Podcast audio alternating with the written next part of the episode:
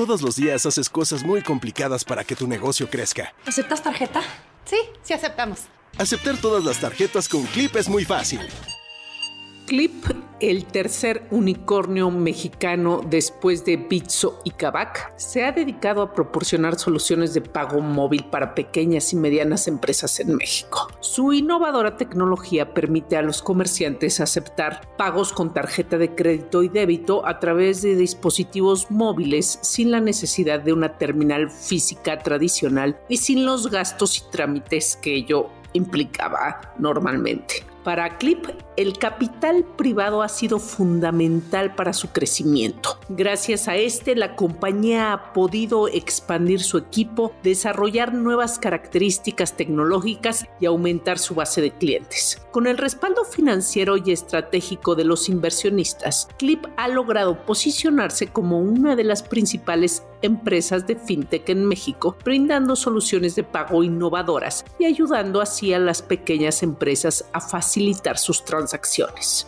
Desde su creación, este emprendimiento de tecnología financiera fundada por Adolfo Babatz y Vilas Povala en 2012 y cofundada por Stephanie Fleitas y Verónica Chapa en 2013, ha traído inversiones de capital privado. Antes de su última inyección de capital, Clip ya había recibido alrededor de 100 millones de dólares de inversionistas, incluidos General Atlantic, su mayor accionista, Goldman Sachs, Rivet Capital, Alta Ventures, Dallas Capital, American Express Ventures y Grupo Financiero Banorte, por mencionar algunos. Pero fue en 2021 cuando la firma recibió una inversión de capital por 250 millones de dólares del Fondo Latinoamericano de SoftBank Group y Viking Global Investors, lo que convirtió a Clip en el tercer unicornio a nivel Latinoamérica, logrando una valoración de 2 mil millones de dólares. Hablar de inversiones para emprendimientos es entrar en un mundo un poco complejo. Las y los emprendedores deben evaluar cuidadosamente sus necesidades financieras, objetivos empresariales y condiciones del mercado antes de elegir la mejor opción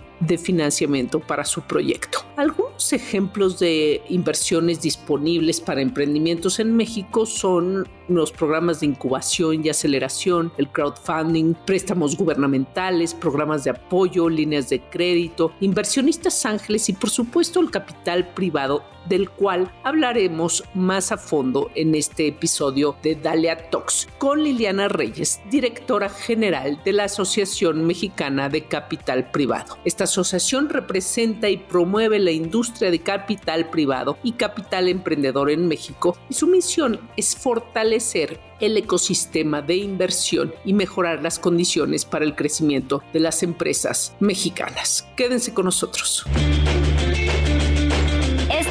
Dalia Talks. Listen. Detonamos conversaciones que retan al status quo con temas sobre empoderamiento, diversidad, inclusión, equidad de género, liderazgo y life skills. Somos más que un podcast, somos transformación.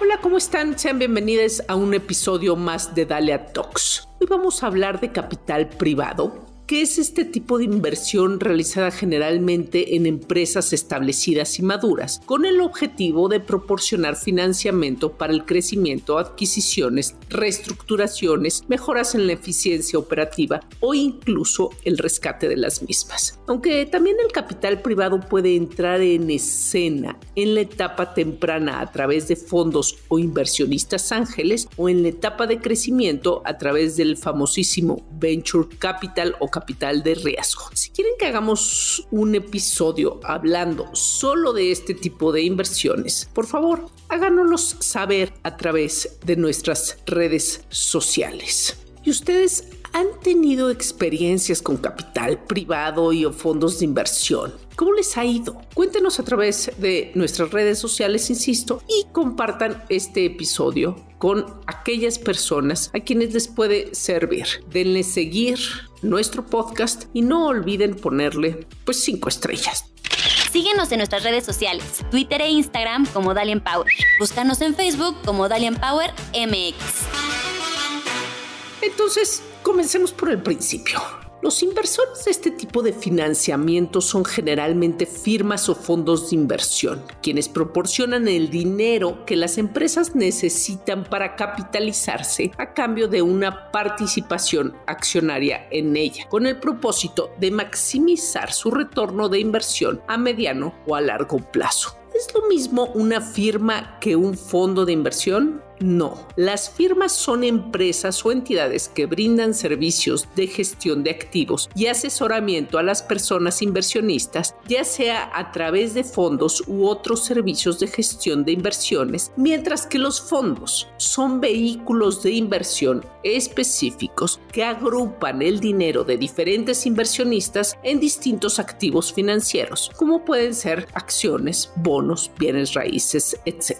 Es importante tener en cuenta que la obtención de capital privado implica negociaciones y acuerdos específicos y los emprendedores deben considerar los términos y condiciones asociados antes de tomar una decisión. Algunos ejemplos de capital privado en México son Actinver Capital Management, que invierte en empresas de servicios financieros, energía, infraestructura y bienes raíces. Discovery Americas, que se enfoca en capitalizar empresas del sector salud, energía y tecnología. Y Nexus Capital, que se especializa en los sectores de consumo, manufactura y servicios. Esto por mencionar algunos. Y todos ellos son miembros de la Amex Cap, la cual es dirigida desde 2018 por Liliana Reyes, nuestra invitada a este episodio. Liliana es egresada de la carrera de Relaciones Internacionales por la Universidad Nacional Autónoma de México. Cuenta con una maestría en Desarrollo Económico Local por la London School of Economics,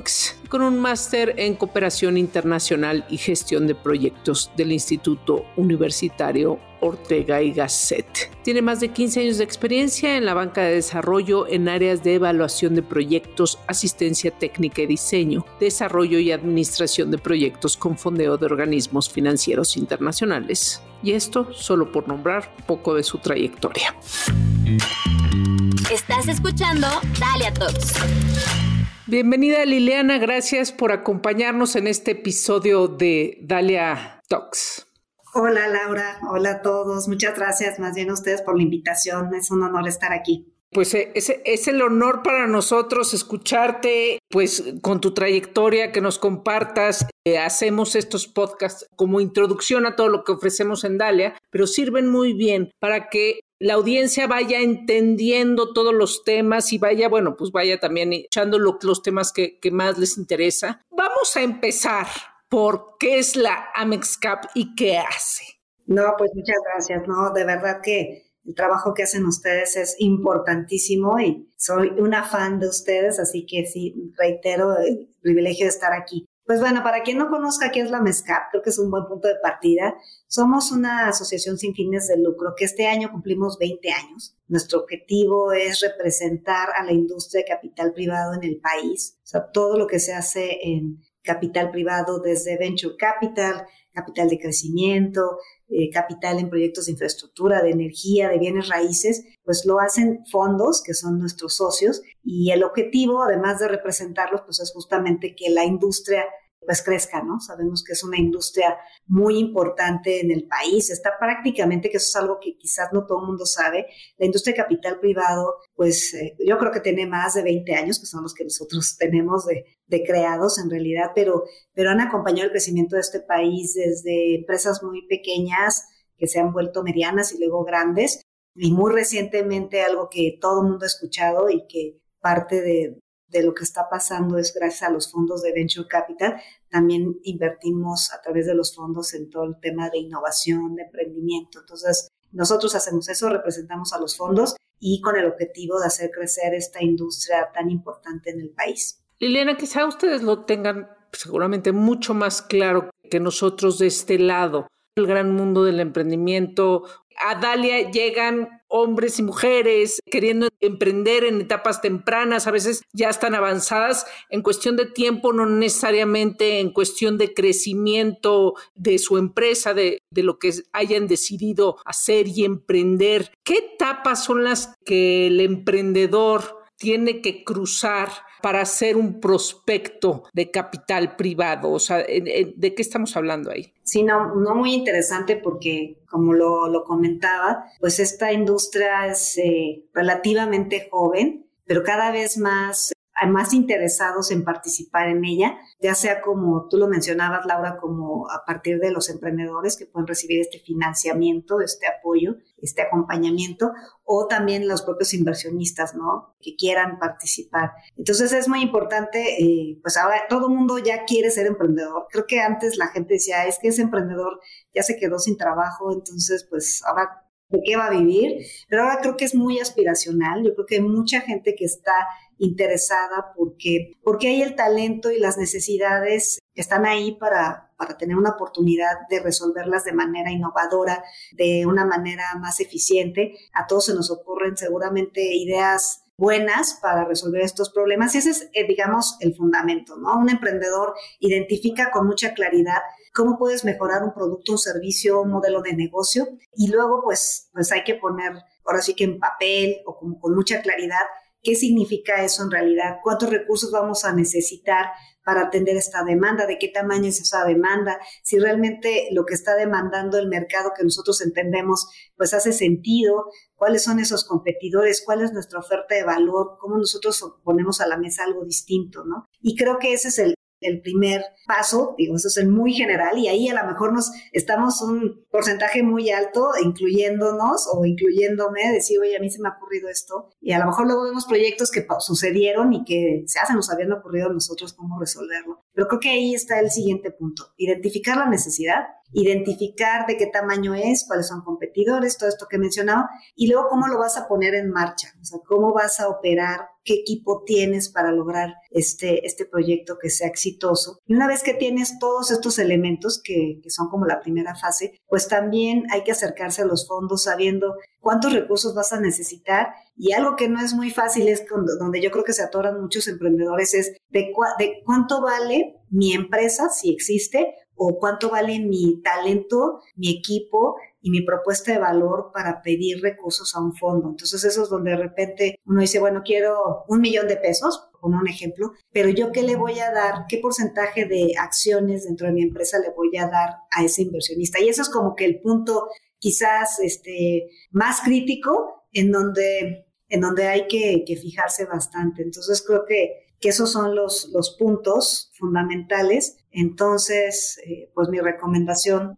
Tener claridad sobre qué tipo de negociación vas a establecer con el fondo, ¿no? ¿Qué, qué puedes negociar? ¿Hasta dónde estás dispuesto a llegar? Luego de tener claro tu negocio en sí, ¿no? Y sabes que, Laura, yo creo que algo que ahí se atora también bastante es que hay que prepararse, o sea, hay que prepararse para saber qué es esta industria de capital privado, este, cómo funciona el venture capital, qué me va a pedir un fondo, que ya lo estamos mencionando ahorita de manera muy general, pero yo creo que estos temas sí son como mucho más detallados, más, pues necesitas conocer exactamente todo esto, conocer quiénes son esos fondos, qué están buscando, qué tipo de proyectos apoyan, algo que también sucede mucho porque aunque nosotros no somos una asociación que atiende directamente a los emprendedores, pues siempre les les echamos la mano para darles un poquito de guía de cómo acercarse a los fondos que son nuestros socios, pero básicamente lo que, lo que necesitas saber es esto, quiénes son esos fondos, en qué invierten, porque a lo mejor yo tengo una idea de, por ejemplo, de industrias creativas, ¿no? Que, en lo particular me parece este, un sector importantísimo y ahí pues hay una gran universidad que, que, que atendió estos temas y que, y que seguramente van a, tienen muchísimo futuro, pero a lo mejor todavía no hay fondos en México por ejemplo, que estén atendiendo este sector. Entonces sí hay que saber quiénes son los fondos y a qué, a qué sectores le están invirtiendo, para que yo en mi proceso de, de búsqueda de fondos, pues me acerque a los adecuados, ¿no? Es decir, qué están buscando, qué sectores conocen mejor, no solo para que esos fondos me inviertan, sino porque además yo quiero estar con ellos porque tienen cierta experiencia. Entonces son como eh, el, saber el negocio, cómo implementarlo, saber cómo funciona la industria capital y quiénes son esos actores claves con los que yo me tengo que acercar para conocerlos y para en un momento dado este, buscar esta, este financiamiento. Sí, ¿qué pasa? Siguiendo el ejemplo para entenderlo un poquito más a fondo, sí, yo traigo un negocio de industrias creativas y no existe ese fondo como tal. Oye, es que este fondo se especializa o este y este se especializan, están muy interesados en industrias creativas, pues ve con ellos, ¿no? Eh, esa pues investigación o como dices, eh, hay que entender y, y, aprender. Ahí lo recomendable es apostar de todas maneras o qué dirías ahí? Sí, pues, es que yo creo que también hay, o sea, digamos, de manera general sí hay que saber en qué invierten y cuál es el expertise de los propios fondos para que tú tomes esa decisión a quién quieres buscar, ¿no? Pero también hay fondos que son como más generalistas, que están buscando sobre todo la gran oportunidad. Entonces yo he visto, por ejemplo, muy recientemente también proyectos de industrias creativas, que yo creo que es un sector que va a crecer muchísimo, eh, y también como de todo este tema de economía circular, todo lo que beneficia pues, al planeta y hacerlo más sustentable. Entonces, aunque no esté en la tesis de los fondos, yo creo que si tú tienes la la certeza de que lo que estás proponiendo tiene, trae muchísimo valor a la mesa, creo que vas a encontrar ese fondo, ¿no? Ese fondo que, que pueda estar interesado en esta gran oportunidad, que a lo mejor él tampoco ha financiado todavía, pero que lo puede ser. Es un poco más retador, pero también la oportunidad es enorme. Si tú tienes a un modelo de negocio que a nadie se le ha ocurrido, pues es como, claro. como hacer el primer Uber que, este, que a nadie le parecía algo a lo mejor razonable, aunque todos padecíamos pues todos los problemas que implicaba no tenerlo, ¿no? Entonces, no, yo creo que acercarse a la propia mezcla, por eso hace sentido quizás estar aquí y esta conversación, porque nosotros sí podemos un poco guiar quiénes, qué están buscando estos fondos, ayudarlos a acercarse de alguna manera y también prepararlos un poco, decirles, oye, a lo mejor tienes que preparar todo esto, todavía está muy verde tu proyecto. También depende mucho el monto que estés buscando, ¿no? Y la etapa en la que está. Hay fondos que ya te piden un ticket de inversión que puede ser muy alto para la etapa en la que tú estás y sobre todo es muy inicial. Entonces, a lo mejor ahí te conviene ir más que con un fondo, con un inversionista ángel o buscar otras formas de financiamiento. Pero también ha habido casos, y eso es bien interesante, Laura, y quería comentarlo. Ya tenemos, de hecho, uno de los unicornios que, creo que fue el primero, que es Kavak, en su momento no tenía la empresa. O sea, tenía una gran idea y tenía mucha trayectoria ya en, pues, en su vida profesional. Había estado en empresas muy importantes que, que saben cómo crecer. El emprendedor dueño de Kavak, a él te refieres. Él ya tenía como todo este background, digamos, y él sí levantó su primera ronda de un millón de dólares, de hecho, con un PowerPoint, ¿no? Entonces ahí es como dices, bueno, tendría que tener una empresa, no necesariamente, hay como muchas excepciones y lo que estamos viendo es increíble porque si tú estamos trayendo, de hecho la industria está trayendo un talento profesional que no necesariamente acaba de salir de la escuela, por ejemplo, ¿no? Eh, a lo mejor es una persona que ya estuvo en la empresa, que es la más importante en el sector en el que está desarrollándose, y aprendió cómo una gran empresa administra el crecimiento, cómo opera, eso es bien importante también, y ya trae este expertise y esta, este conocimiento y puede llegar a levantar un recurso de esta magnitud sin tener la empresa formada, ¿no? Pero como que es esta combinación. Sin tener a, a nadie empleado. O sea, bueno, igual y tenía a sus socios, ¿no? Y ahorita vamos justamente a esas características, ¿no? Del, del emprendedor, que también es fundamental y que es también en lo que nos concentramos en Dalia, el desarrollo de las habilidades que pues que uno pues va aprendiendo con la vida, pero es más fácil o más rápido si las aprendes eh, a través de ciertos programas. Pero primero quiero abordar es cuáles son las ventajas y desventajas. También lo que nosotros recibimos, hay mucha confusión acerca de los tipos de capital privado cuando se habla de venture capital. Pues mira, ventajas Creo que es esto que decías, Laura, muy importante saber en qué etapa está tu, tu proyecto. Y si tú tienes esta claridad como la del ejemplo que poníamos, vas a saber si, si haces clic o haces fit con un fondo, ¿no? Un fondo de capital privado, pues evidentemente va a buscar apoyar una empresa o un proyecto con estas capacidades de identificar un mercado, de poner en marcha un negocio, de saber cómo hacerlo crecer. Y ahí hay otro elemento que no hemos tocado, pero también está, está pues esto de tener un equipo bien diverso, ¿no? Como que yo creo que ese es un, un, elemento que hoy los fondos están buscando, los propios inversionistas también, y es cómo estás integrando un equipo para implementar tu proyecto este, y hacerlo exitoso de manera diversa. Y no solo en las, materias que cada uno suma al proyecto, por ejemplo, si es mercadotecnia, si es creatividad, si es finanzas o lo que sea, sino también esta diversidad de género. Y yo también agregaría que esta, una diversidad social, yo creo que cada vez más estamos yendo ese tema, porque la diversidad, y creo que ustedes seguramente lo han tocado muchísimo en pues, todas estas oportunidades que tienen de platicar con expertos, la diversidad trae muchísimo a la mesa, ¿no? Diferentes puntos de vista, una manera de entender a tu público que, pues si hablas de consumidores nada más, por ejemplo, desde una perspectiva de empresa, pues tienes consumidores, mujeres y hombres, las mujeres les hablamos tradicionalmente mejor a las mujeres, entendemos mejor sus necesidades, entonces esto trae muchos beneficios a la mesa y ya cada vez más los fondos pues este, tienen en cuenta que, los emprendedores pues tengan eh, estos equipos diversos. Te lo van a preguntar, o sea, te van a preguntar eh, quiénes, quiénes lo integran y si tienes una mujer ahí, estoy segura que... Ya es algo, exacto, ya es algo, digamos, casi, casi condicionante o condicionante que tener equipos diversos. Claro, nosotros, pues cuando trabajamos con empresas en, en justamente su transformación hacia equipos más diversos, el mundo allá afuera es diverso, o sea, no estés esperando poderle responder a un mundo si, si internamente no eres diverso, ¿no? Totalmente de acuerdo. Entonces yo creo que esos elementos, y te decía Laura que además del tema de género, la diversidad social creo que también es bien importante. Totalmente. Porque este, pues yo creo que donde hay a veces más retornos y más posibilidades de escalamiento de proyectos es los que atienden cuestiones como, como que le afectan a un mayor número de la, de la sociedad y pues ahí el tema social es muy importante en todos lados y en un país tan diverso como el nuestro, creo que todavía más, ¿no? Por ejemplo, Liliana, ¿qué te viene a la cabeza? Eh, pues mira, de hecho algo que es ya como muy contundente es el tema de inclusión financiera. Ahí, pues hoy en día los fondos de venture capital, básicamente, la, bueno, una gran mayoría invierten sobre todo en temas de fintech, ¿no? Todo lo que es inclusión. Brutal por una gran razón, porque hay una oportunidad enorme. Siempre decimos que la oportunidad es justamente inversamente proporcional al tamaño de, del problema.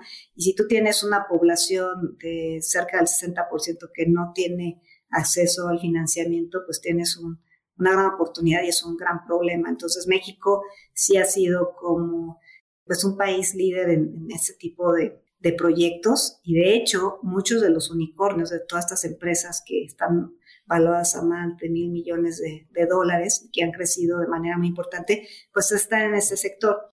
Además, este sector es transversal a casi todos los proyectos. O sea, si tú tienes eh, incluidas las personas que puedan hacer uso del financiamiento en general, pues va a ayudar a todas las industrias, a, todo lo que vendas y a todo lo que hagas, pues tener una eh, comunidad eh, con inclusión financiera, pues va a ser muy positivo. Y yo creo que por ahí va ese tema particularmente eso. Y creo que también los temas de impacto social, ambiental, están empezando a ser sectores eh, en los que los inversionistas les interesaría que los fondos invirtieran. Entonces ahí creo que también hay una gran oportunidad. Ok, y cuando dices equipos diversos, que no solo y únicamente se refiere a tener hombres y mujeres, porque luego también hay este entendimiento que la diversidad nada más es poner mujeres en tu equipo. Y no es cierto. Y no es cierto tampoco si, ah, ok, es que también me voy a eh, conseguir gente de este, otros estados de la República, de otros países. ¿Qué más? cuando, cuando hablas de diversidad, para que se termine de entender el concepto. Pues yo creo que hacer un esfuerzo, creo que se, está empezando a trabajar justamente en esto, Laura. ¿Qué, ¿Qué, entendemos por diversidad social? ¿no? ¿Cómo traemos este, esta diversidad a las empresas y a las organizaciones? Y creo que un primer tema es, pues, universidades públicas, ¿no? Tener un balance, sobre todo en ciertos sectores. Eh, a mí el que me toca atender de fondos de capital, que es un sector muy especializado, el sector financiero, no sé, a lo mejor en otros lados no es tan evidente, pero ahí como que hay ciertas eh, universidades o ciertos perfiles que está buscando los, los fondos. Y ahí, por ejemplo, creo que hay una gran oportunidad. Plantearte qué tan diverso de origen, por ejemplo, de universidades públicas o privadas está integrado las personas que trabajan en tu equipo, ¿no? Entonces, ese es un primer filtro. Y ahí hay un reto muy grande, que lo sabemos como país, que hay muchas habilidades blandas que a lo mejor si venimos de una escuela eh, pública no necesariamente las tenemos tan fuertes, ¿no? Eh, uno de ellos es el inglés, por ejemplo. Creo que también por ahí salió hace poco un estudio de cómo está nuestro país respecto a otros países de la TAM en el dominio del inglés. Y pues sabemos que a lo mejor en las escuelas públicas no es tan fuerte como pudiera estar en una escuela privada en general, ¿no? No solo universidad, sino otro tema. Entonces creo que ahí identificar qué necesitan las empresas y cómo ayudamos a que perfiles de otras universidades puedan acceder a esas oportunidades eh, es muy importante. Creo que ahí es donde, donde tenemos un reto y ya hay organizaciones, Laura, que ayudan, como a lo mejor ustedes ayudan en estas habilidades blandas más de diversidad de género, que sí va a haber muchas más organizaciones que ayuden a cerrar esa brecha porque para que, para que estas personas, estos candidatos puedan eh, realizar su trabajo exitosamente y donde les van a demandar estas habilidades. No se trata de no pedírselas, sino de cómo ayudamos para que estas eh, habilidades, que yo estoy mencionando una, pero seguramente hay más, puedan acercarse en beneficio también de las empresas, ¿no? Eh, en beneficio de traer otros puntos de vista a, pues a, los, a, las organizaciones. Ahora, hablando de justo de habilidades blandas, nosotros les decimos habilidades de vida, que porque blandas no tienen nada, ni de sencillas. Lo voy a aprender, lo voy a aprender ahora. Exacto, o sea, las habilidades, ¿no? Pues también según los tiempos, ¿no? Los tiempos requieren distintas habilidades, sectores requieren distintas habilidades también, pero si pudieras nombrar algunas, las principales que en este momento, o sea, tres años después de eh, iniciada y pues para, bueno, prácticamente terminada la pandemia, pero no la recuperación económica, pero para cómo está el mundo ahora, para cómo está México hoy en día, ¿qué es lo que más destacarías como, como necesario habilidades blandas en un emprendedor o en su equipo, en el equipo en general? Pues creo que de las que se ha hablado mucho y, todos coinciden es el tema del liderazgo, la resiliencia, ¿no? Eso es básico, ¿no? Es para correr un maratón muy complejo para este, llevar a, implementar una empresa de manera exitosa. Pero también creo que algo que es bien importante y que pues a lo mejor muchos lo tienen y no los, o, lo tenemos y no lo, lo, valoramos tanto es esta habilidad de comunicar. Creo que el comunicar bien en general es una muy buena herramienta y ayuda mucho al éxito pues, de, las, de los emprendimientos, de los trabajos, ser buenos escuchas, ser receptivo, ser empático con tu equipo de trabajo, con tus clientes, con tus inversionistas. Y ahí creo que vuelve a ser doblemente importante pues traer otros perfiles a, la conversación, ¿no? Sean mujeres o hombres o de otro entorno, que, tengas estas habilidades que a veces son naturales, Laura. También eso es lo, la gran noticia o lo que nos puede llenar también de, optimismo. No necesariamente tienes que estar súper preparado para obtener un diplomado o no sé, algo, sino que, que, mucha gente tiene estas habilidades y que a lo mejor no las estamos valorando eh, de manera personal para, para enfrentarnos a este reto. Creo que eso sí es una habilidad transversal y que cada vez se valora más, ¿no? Bueno, precisamente la habilidad de la empatía y de la comunicación, o varias, te ayudarían a ser, o te ayudan, le ayudan a uno a ser un líder con visión diversa, ¿no? Con, visión de inclusión, porque no solo es, como dices, bueno, vamos a abrir las puertas a universidades públicas, sino que a la hora de, de estar trabajando y con los retos que implica estar este, codeándose con el equipo más de ocho horas al día, pues la interacción ahí es, es fundamental y siempre es más fácil pues darte a entender con los que son de tu burbuja, pero no necesariamente te, te va a representar justamente el logro de tus objetivos el que te quedes ahí, ¿no? Sí, totalmente. Yo, yo creo que vamos a vivir tiempos muy interesantes de, de cómo las empresas toman en cuenta estos elementos, porque cada vez más pues estamos buscando mejores lugares para trabajar, tanto los que ya tenemos el lugar, digamos quienes dirigimos organizaciones, como las personas que llegan ahí y mantener el talento también va a ser un reto muy importante para todas las empresas. De hecho, yo creo que, por ejemplo, para los emprendedores, el que empiecen a crecer aceleradamente también es un problema, es un buen problema, pero es un problema, ¿no? ¿Cómo logras pasar de cinco empleados a 10, a 500, a 1000, a 10 mil? O sea, yo creo que este, este tema de cómo manejas a las personas es sumamente importante y cómo balanceas la vida laboral y pues personal, ¿no? Entonces creo que, que ahí cada vez más las personas y creo que también después de la pandemia la gente revaloró muchísimo sus espacios personales, hombres y mujeres, Creo que, eso es fundamental y estamos aprendiendo cómo hacerlo, pero, pero también, nuevamente regresando al punto de si tú en tu organización estás preocupado en esto porque, porque lo tienes que hacer, o sea, no solo por buena onda, sino porque eso lo está demandando pues el mercado, etcétera. Si tú traes a la mesa otras opiniones, en este caso creo que las mujeres solemos tener más claridad y, creo que eso, ojalá y un día ya no hablemos de estas diferencias, porque también creo que es un atributo muy bueno para los hombres.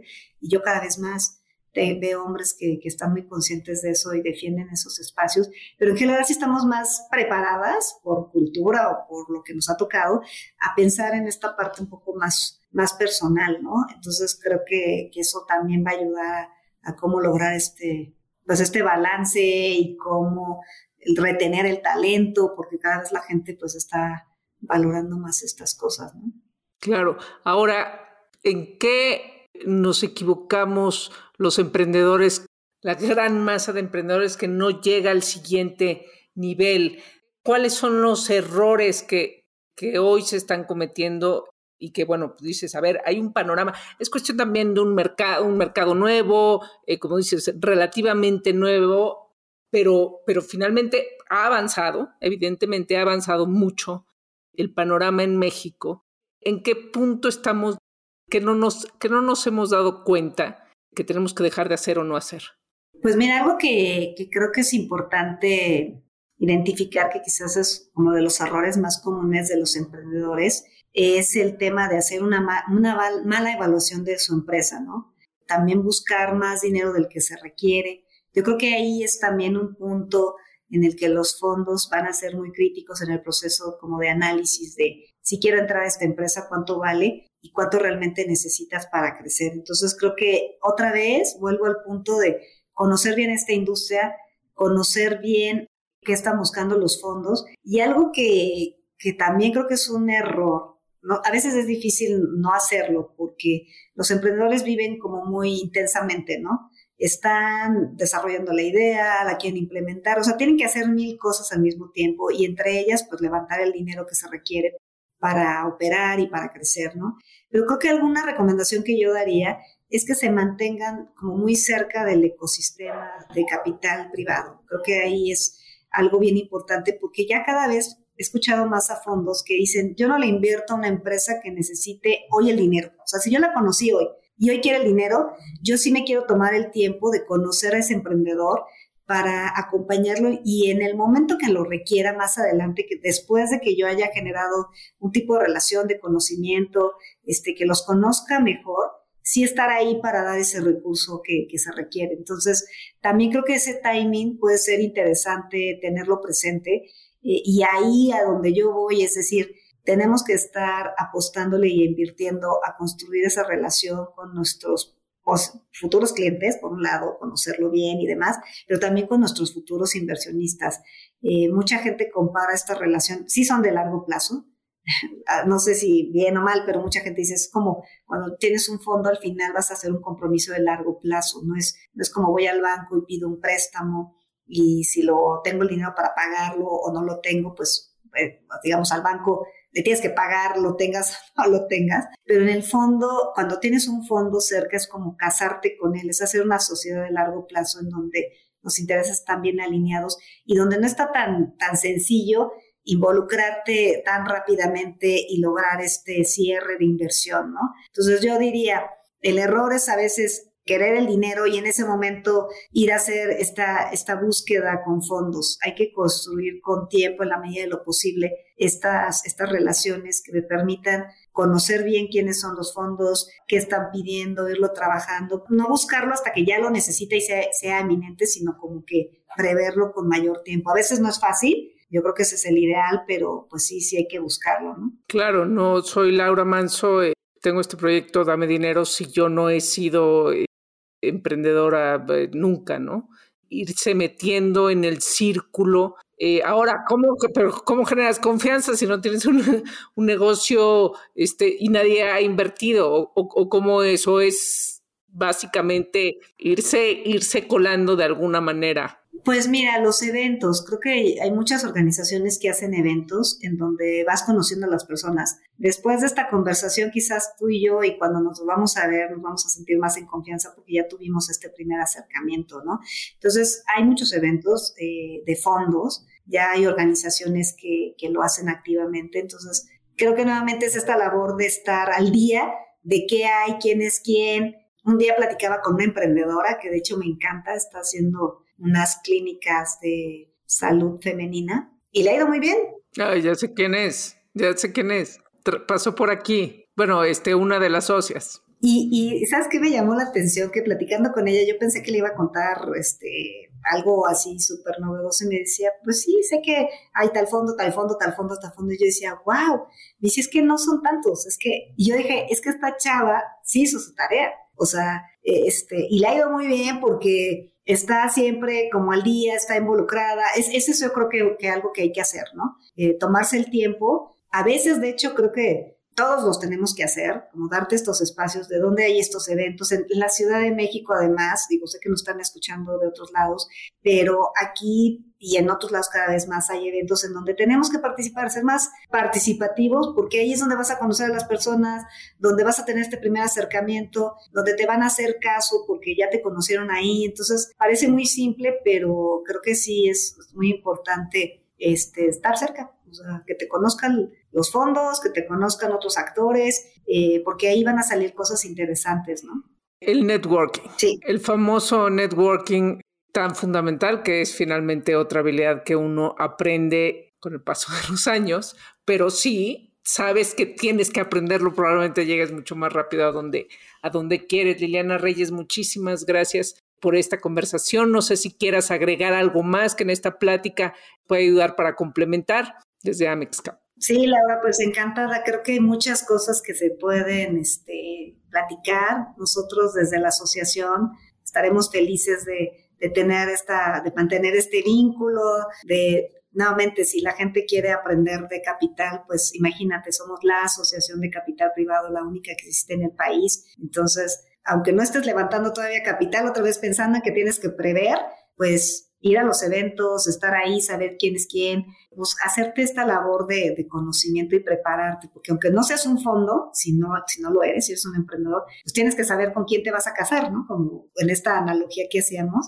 pues sí tienes que saber qué, qué está buscando. También nosotros hacemos un curso y es abierto a todo el mundo para que conozcan esta industria y prepararlos. Nuestra idea es siempre ayudar a todos para que esta industria siga creciendo y en esta industria pues, están los emprendedores, están los fondos y están los inversionistas básicamente. Genial. Y como última, estoy este, casi segura de la respuesta, pero quiero que se escuche y que se quede ahí en parte de, de este contenido pareciera de repente que los fondos son otra especie de burbuja en sí, porque bueno, sí, es, una, es un sector, pero me refiero a qué difícil acceder si no eres el que se fue a Harvard, no eres el que estudió este, allá, pero que traes una idea y que tienes las ganas y que estás dispuesto, también se puede. Totalmente. Y, y nuevamente es esto, acercarse a quien te puede ayudar a, a cerrar esa brecha y nuevamente, si tú vas preparado, sabes quiénes son, sabes cómo se opera el fondo, te va a ser más fácil.